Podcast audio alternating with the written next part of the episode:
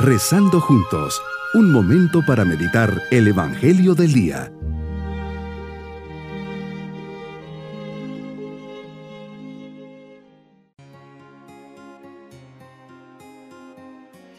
Les saludo esperando que todos y sus familias se encuentren muy bien. Rezo por esta intención en este día 28 de junio, fiesta de San Ireneo Obispo.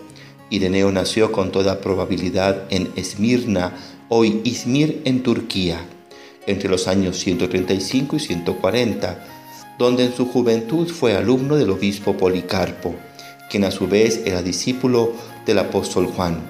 No sabemos cuándo se transfirió de Asia Menor a Galia, pero la mudanza debió coincidir con los primeros desarrollos de la comunidad cristiana de Lyon. Allí, en el año 177, encontramos a Ireneo en el colegio de los presbíteros. Ireneo es ante todo un hombre de fe y un pastor. Del buen pastor tiene la prudencia, la riqueza de doctrina, el ardor, misionero. Como escritor busca un doble objetivo, defender la verdadera doctrina de los asaltos de los herejes y exponer con claridad la verdad de la fe. A estos dos objetivos responden exactamente las dos obras que nos quedan de él los cinco libros contra las herejías y la exposición de la predicación apostólica, que puede ser considerada también como el catecismo de la doctrina cristiana más antiguo. Expuso y defendió con claridad la verdad de la fe, en particular frente a las sectas gnósticas, preocupado por la cuestión de la regla de la fe y su transmisión Ireneo afirmaba que aquella coincide con el credo de los apóstoles, transmitido a los obispos y a sus sucesores. Así la enseñanza verdadera la imparten los obispos que la han recibido a través de una tradición constante. Destaca la enseñanza de la Iglesia de Roma, cuya apostolicidad se remonta a Pedro y a Pablo. Meditemos en el Evangelio de San Mateo capítulo 7 versículos 15 al 20. Señor, en esta ocasión previenes a tus discípulos y junto a ellos a nosotros.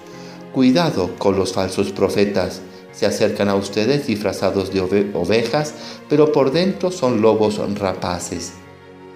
Nos invitas a tener cuidado y a desenmascarar a todos aquellos que por fuera son una cosa, pero por dentro son otra, que actúan con doble intención y que a la hora de la hora nos alejan de ti nos van presentando otro mensaje diverso al tuyo. En el fondo actúan por conveniencia personal y en vez de ayudarnos a nuestra fe, hacen que la perdamos. ¿Cuántos casos de personas de buena voluntad que oyendo a estos pastores o lobos vestidos de ovejas terminan alejándose de la fe y por lo tanto de ti? ¿Qué cuidado debemos tener para no dejarnos llevar?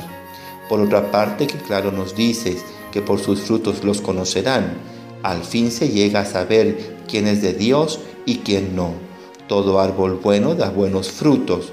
Llamas a todos tus seguidores, especialmente los que están al frente de una comunidad, a dar buenos frutos, es decir, que sean testigos de verdad y coherencia, fidelidad y entrega, bondad y comprensión, generosidad y desprendimiento aclaras que un árbol bueno no puede dar frutos malos.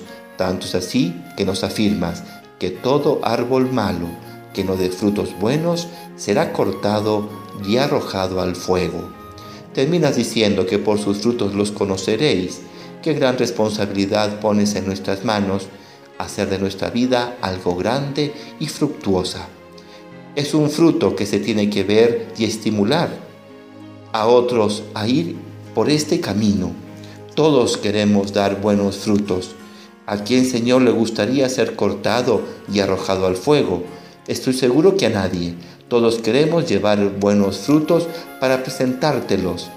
Esa es nuestra mayor alegría, que sepamos corresponder a tu confianza. Mi propósito en este día es estar atento de no seguir a falsos profetas, no dejarme llevar por el primero que dice algo, tener siempre sentido crítico de lo que los otros dicen, dar buenos frutos siendo especialmente generoso y atento a los demás, Mis queridos niños, Jesús nos invita a no seguir la voz de los falsos profetas, que se visten de ovejas, pero no son más que lobos rapaces queriéndonos alejar de ti. Dar buenos frutos. Y nos asegura que un buen árbol no puede dar malos frutos. Ser siempre generosos, tener mucha confianza en Dios. Y nos vamos con la bendición del Señor. Y la bendición de Dios Todopoderoso, Padre, Hijo y Espíritu Santo, descienda sobre nosotros. Bonito día.